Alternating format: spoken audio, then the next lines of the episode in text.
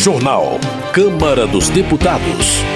Regras para garantias de empréstimos são destaque na pauta do plenário. Presidente da Câmara destaca compromisso de parlamentares com sustentabilidade. Aprovada autorização para uso de tornozeleira em casos de violência doméstica. Boa noite. A Câmara aprovou autorização para uso de tornozeleira eletrônica em acusados de violência doméstica. A repórter Paula Moraes acompanhou a votação e traz mais detalhes. A Comissão de Constituição e Justiça da Câmara aprovou proposta que autoriza o monitoramento por tornozeleira eletrônica de acusados de violência doméstica. O texto estabelece que o poder público deverá garantir à mulher ofendida acesso a dispositivo que permita o acionamento imediato da polícia em caso de ameaça. Segundo a relatora, a deputada enfermeira Ana Paula, do PDT do Ceará, a proposta fortalece o sistema de proteção à mulher vítima de violência doméstica e familiar familiar. Esse projeto ele traz para nós que somos mulheres e que fazemos a pauta da mulher, de defesa da mulher e de combate à violência da mulher, um outro olhar, um olhar em que a gente vai conseguir se sentir mais segura, sabendo que aquele agressor que a gente já conseguiu na justiça a medida protetiva contra ele será fiscalizado por nós, inclusive com acesso a essa monitoração por cada uma dessas mulheres que são vítimas de violência. A proposta que autoriza o monitoramento por tornozeleira eletrônica de acusados de violência doméstica poderá seguir ao Senado, a menos que haja recurso para votação pelo plenário. Da Rádio Câmara de Brasília, Paula Moraes. Segurança Pública. Luiz Lima, do PL do Rio de Janeiro, alerta que a liberação do uso de maconha no Brasil pode abrir espaço para que jovens vulneráveis, especialmente em comunidades carentes, se tornem dependentes de drogas mais prejudiciais, como a cocaína. Luiz Lima relata que 70% dos usuários de cocaína começaram com o consumo de maconha.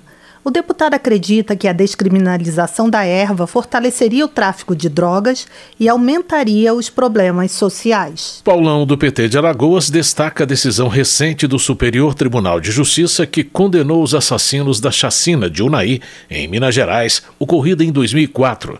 Ele ressalta a importância da decisão para dar exemplo e motivar os servidores públicos. Paulão também chama a atenção para o desabastecimento de água em Arapiraca, em Alagoas. Ele pede que autoridades da Câmara de Vereadores, do Ministério Público Estadual e da agência reguladora intervenham para garantir o acesso à água potável. Política. Guilherme Boulos, do pessoal de São Paulo, relembra o golpe militar de 1973 no Chile, destacando a brutalidade das Forças Armadas apoiadas pelos Estados Unidos que derrubaram o governo eleito de Salvador Allende. Guilherme Boulos enfatiza que Allende provocou a ira da elite chilena depois de promover distribuição de renda e o combate às injustiças sociais. Segundo o deputado, é preciso recordar os horrores do passado para evitar que novas ditaduras e ataques à democracia ocorram. Chico Alencar, do pessoal do Rio de Janeiro, também registra os 50 anos do golpe de Estado liderado pelo general Augusto Pinochet no Chile.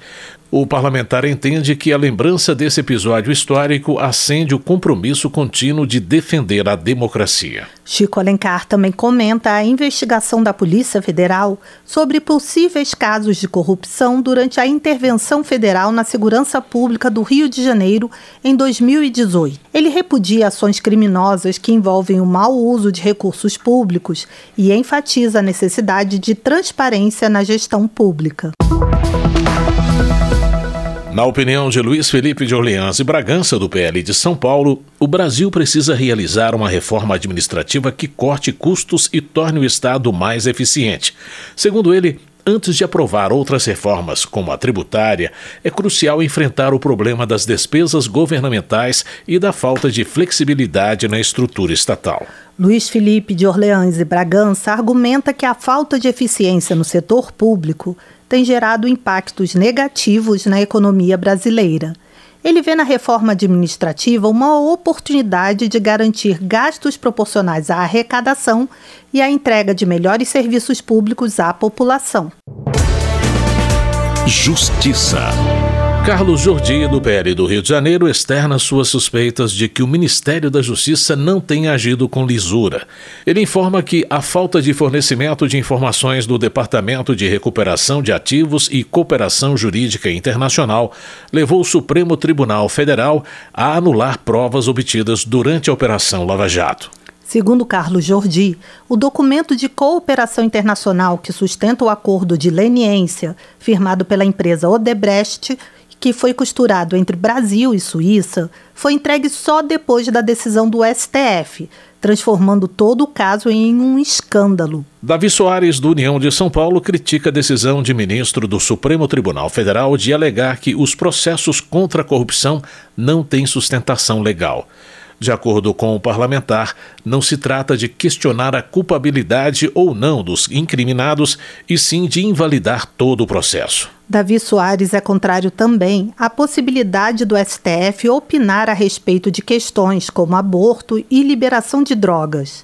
Para o congressista, o judiciário está usurpando o direito legítimo do parlamento decidir sobre estas pautas. Delegado Marcelo Freitas, do União de Minas Gerais, questiona a rapidez do Supremo para julgar a responsabilidade dos envolvidos nos atos de 8 de janeiro. Segundo o deputado, a corte não trabalha com essa mesma agilidade quando são réus envolvidos em crimes de corrupção. Delegado Marcelo Freitas também critica a decisão da presidente do STF, a ministra Rosa Weber, de liberar para julgamento a ação que pretende descriminalizar o aborto até a 12ª semana de gestação. Alfredo Gaspar, do União de Alagoas, rechaça acusações do ministro do Supremo Tribunal Federal, Dias Toffoli, de que a Operação Lava Jato teria praticado tortura psicológica para obter provas de investigados. Alfredo Gaspar rebate o magistrado argumentando que a verdadeira tortura do século XXI é praticada pelo STF, ao impor ao povo brasileiro pautas como a descriminalização das drogas, do aborto e a volta do imposto sindical. Marcel Van Hatten, do Novo do Rio Grande do Sul, lamenta a mudança na percepção pública dos ministros do Supremo, que, segundo ele, eram vistos como defensores da Constituição, mas agora são criticados pela sociedade. Marcel Van Hatten também questiona a pretensão do STF de julgar temas que são prerrogativas legislativas, como a legalização das drogas e o aborto. Messias Donato, do Republicanos do Espírito Santo, acusa o governo Lula de promover ataques aos valores da vida, da família e cristãos durante os nove meses de administração. Messias Donato cita como exemplo resolução do Conselho Nacional de Saúde, que trata, dentre outras questões, da legalização da maconha e do aborto e da possibilidade de oferecer tratamento hormonal para adolescentes a partir de 14 anos. Meio Ambiente. Em viagem a Nova York, o presidente da Câmara destacou o compromisso dos parlamentares com a sustentabilidade. O repórter Luiz Gustavo Xavier tem os detalhes. O presidente da Câmara, Arthur Lira, reforçou o compromisso do parlamento com a sustentabilidade e destacou a agenda legislativa neste semestre com a chamada Pauta Verde. Ele participou de evento em Nova York, promovido pela Fiesp e CNI, antes de participar da Assembleia Geral da ONU. A atual legislatura já provou que deseja fazer a diferença no parlamento.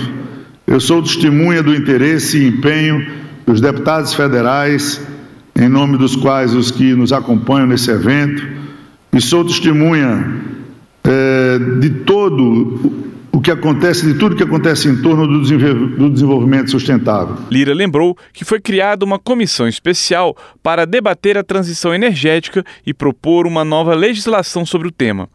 A expectativa, segundo o presidente, é que o relatório seja apresentado em novembro, podendo ser votado ainda este ano pelo parlamento. A chamada transição energética caracteriza-se pela mudança nos processos de geração e consumo de energia de fontes não renováveis e mais poluentes, como petróleo, carvão, por exemplo, para fontes de energias renováveis, como energia solar, eólica, biomassa. A comissão tem promovido pesquisas e debates sobre o tema. Já levantou as iniciativas legislativas em tramitação no Congresso e tem acompanhado as ações do Poder Executivo, além de atuar na interlocução com as diversas entidades representantes do setor. Segundo Lira, Outra proposta que está sendo amadurecida na Câmara é a regulação do mercado de crédito de carbono. O incentivo econômico à conservação e proteção do meio ambiente se traduz em títulos, os créditos de carbono, que podem ser comprados ou vendidos. Cada crédito corresponde a uma tonelada de dióxido de carbono, CO2. Da Rádio Câmara de Brasília, Luiz Gustavo Xavier. Saúde. Ana Pimentel, do PT de Minas Gerais, critica a proposta que autoriza a venda de plasma humano para o desenvolvimento de novas tecnologias e produção de medicamentos. A deputada avalia que a medida, além de privatizar o sangue, coloca em risco o processo de transfusão. De acordo com Ana Pimentel, o sistema de saúde brasileiro tem motivo de orgulho em relação à qualidade do processamento de derivados do sangue. A deputada argumenta que o sangue é um recurso vital que deve permanecer nas mãos do Estado para garantir a segurança e a qualidade no atendimento médico. Desenvolvimento Regional. Eduardo Veloso, do União, cita estudo elaborado pelo Centro de Liderança Pública para informar que o Acre caiu três posições e passou a ocupar o último lugar no ranking de competitividade dos estados. O deputado atribui essa situação aos desafios econômicos e sociais enfrentados nas regiões Norte e Nordeste. Eduardo Veloso defende a aprovação da proposta que prorroga até 31 de dezembro de 2027 a desoneração da folha de pagamento para 17 setores da economia. Ele explica que o dispositivo determina a redução da contribuição previdenciária às prefeituras de cidades com população inferior a 142 mil habitantes e vai permitir o progresso no interior. Dr. Francisco, do PT, defende a descentralização dos serviços de saúde no Piauí o deputado avalia que é preciso disponibilizar cada vez mais opções, especialmente na área de reabilitação. Dr. Francisco informa que o governo federal autorizou, no mês passado, a liberação de recursos para a construção de um centro especializado em reabilitação na cidade de São Raimundo Nonato, na Serra da Capivara, entre outros investimentos no estado. Ícaro de Valmir, do PL, denuncia a escassez hídrica em Sergipe. Na visão do parlamentar, a falta de água tem origem no sucateamento da Companhia de Saneamento de Sergipe. Ícaro de Valmir solicita a união de toda a bancada sergipana, bem como do governador, prefeitos e demais autoridades para encontrar uma saída para uma questão de humanidade e de sobrevivência da população. Charles Fernandes, do PSD da Bahia, parabeniza os alunos do campus Guanambi, do Instituto Federal da Bahia, por dois projetos de pesquisa destacados pelo programa Bahia Faz Ciência. Um projeto monitora a qualidade de bebedouros públicos, enquanto o outro desenvolve uma chocadeira remota. Charles Fernandes elogia o IF Bahia pelo papel na promoção do ensino de qualidade, pesquisa e contribuição para o desenvolvimento educacional, social e econômico. Valmir Assunção, do PT, registra a visita do ex-jogador da seleção brasileira e campeão do mundo, Raí, em assentamentos do Movimento dos Trabalhadores Rurais Sem Terra, no sul da Bahia. O Almir Assunção também acusa membros da CPI do MST de tentar invadir uma área indígena na Bahia. Homenagem. Luciana Amaral, do PV, saúda os 206 anos de emancipação de Alagoas, festejados em 16 de setembro. De acordo com o congressista, a história do Estado se mistura à própria história do país. Luciano Amaral cumprimenta também a cidade de Major Isidoro, localizada no sertão alagoano, pelos 74 anos comemorados em 17 de setembro.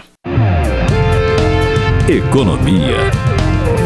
Fernando Mineiro, do PT do Rio Grande do Norte, defende a compensação de 27 bilhões de reais aos estados e ao Distrito Federal, em razão da queda de arrecadação do ICMS.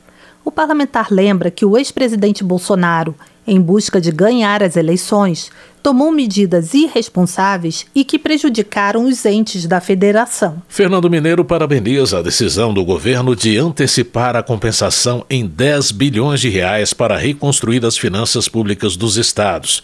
O deputado cita ainda mais um repasse de 2 bilhões e 500 milhões de reais para os municípios brasileiros. Merlong Solano, do PT do Piauí, comemora a decisão do governo de antecipar um repasse a mais para os municípios brasileiros. O deputado explica que a medida visa compensar a perda com o ICMS promovida pelo governo anterior. Na opinião de Merlong Solano, o Congresso não pode aprovar leis que aumentem as obrigações e gastos dos municípios sem considerar suas responsabilidades e arrecadações. Gustavo Gayer, do PL de Goiás, alerta para o surgimento de uma crise no abastecimento de combustíveis, ressaltando os altos preços do diesel e da gasolina em diversos estados. Gustavo Gayer critica a atual política econômica e cita a intenção do governo de aumentar os impostos para os micro empreendedores individuais. O parlamentar considera que há discrepância entre as promessas de campanha do presidente Lula e as ações de sua gestão. Lucas Redecker, do PSDB do Rio Grande do Sul, critica recentes decisões do Supremo Tribunal Federal como a validação da contribuição assistencial para custear o funcionamento dos sindicatos. Lucas Redecker afirma que, na prática, os sindicatos voltarão a arrecadar, servindo de massa de manobra para partidos políticos e movimentos de esquerda. O deputado lembra que, em 2017, o próprio STF havia julgado inconstitucional a cobrança da contribuição a trabalhadores não filiados a sindicatos. Votação. Os deputados devem votar nos próximos dias regras para garantias de empréstimos. O novo marco legal voltou do Senado com mudanças, como explica o repórter Cid Queiroz. O marco legal das garantias de empréstimos volta para a Câmara dos Deputados com as alterações feitas pelo Senado. Segundo o presidente da Câmara, Arthur Lira, estarão na pauta também projetos indicados pelos partidos no Colégio de Líderes para a votação. Diversos pedidos dos líderes partidários, projetos só de parlamentares. Se nós vencermos as pautas essa semana, ou a manutenção de alguns que estão, ou a entrada de alguns aí como alguns projetos de lei com urgência que estão na casa, outros que foram retirados. Também a votação do 4188 garantias que votou do Senado, a gente deve estar arredondando para voltar para, o plenário.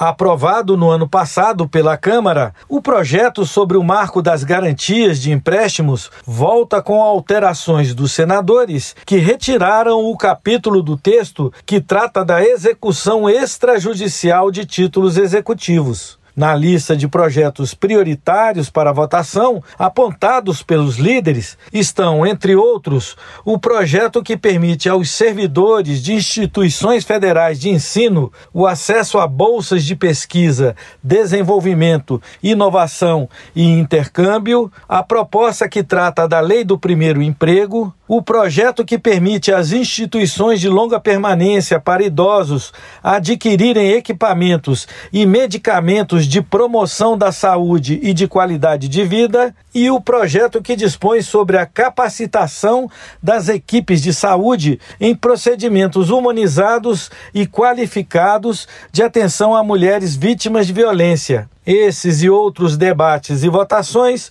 você acompanha no portal da Câmara, na rádio e na TV Câmara, no nosso canal no YouTube e nas nossas redes sociais. Da Rádio Câmara de Brasília, Cid Queiroz. Termina aqui o Jornal Câmara dos Deputados, com trabalhos técnicos de Everson Urani e apresentação de Mônica Tati e José Carlos Andrade. Uma ótima noite para você. Boa noite. Ouça agora as notícias do Tribunal de Contas da União. Minuto do TCU. O Tribunal de Contas da União, em conjunto com as organizações que fazem parte da Rede Equidade, lançou na semana passada o modelo de inclusão da diversidade. O documento é uma ferramenta para ajudar instituições públicas a fazerem um diagnóstico de diversidade e inclusão. O instrumento reúne informações sobre boas práticas relacionadas à governança e estratégia, gestão inclusiva e social. O foco é nos aspectos de gênero e raça. A Rede Equidade foi criada em 2022 para promover ações voltadas à diversidade. Além do TCU, fazem parte da rede instituições como Senado Federal e Câmara dos Deputados, Superior Tribunal de Justiça e outras organizações. Acesse o material e mais informações em tcu.gov.br. TCU Fiscalização a serviço da sociedade.